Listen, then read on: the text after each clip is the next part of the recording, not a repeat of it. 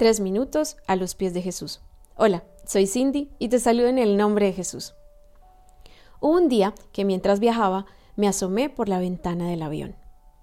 Desde lo alto, cuando la luz del sol se refleja en aguas calmadas, tiene un efecto como de oro fundido. Comencé a ver un río que se veía completamente dorado por la luz del sol.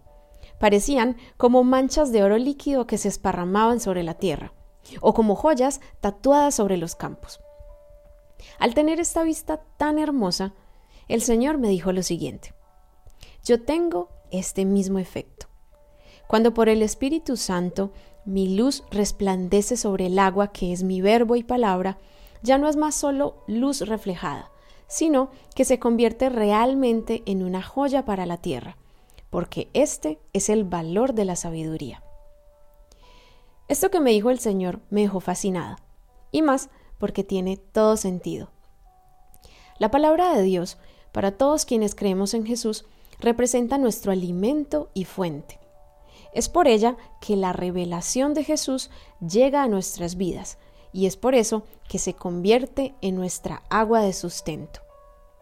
Cuando leemos la palabra junto al Espíritu Santo, pidiendo que nos dé entendimiento, la palabra de Dios no va a ser más solo un sustento, sino que se transformará en todo un banquete para nuestra vida espiritual.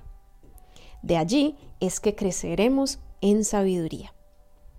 Dice Salmos 36.9, Solo en ti se encuentra la fuente de la vida, y solo en tu presencia podemos ver la luz.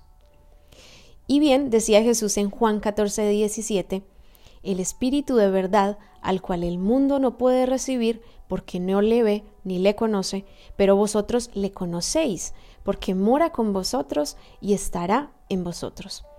Y es este Espíritu Santo el que nos guía a toda verdad y el que nos guiará en la lectura de la palabra del Señor.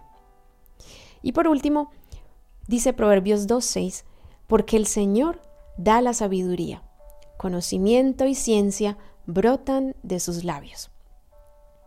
Te invito a que la próxima vez que leas la palabra del Señor, ores para que el Espíritu de Dios te guíe en la lectura y te dé la porción que necesitas para que tu vida espiritual crezca en gran medida. ¿Y tú qué piensas de esto? Te invito a que nos des tu testimonio u opinión a través de iglesialatina.com. Que tengas un día muy bendecido.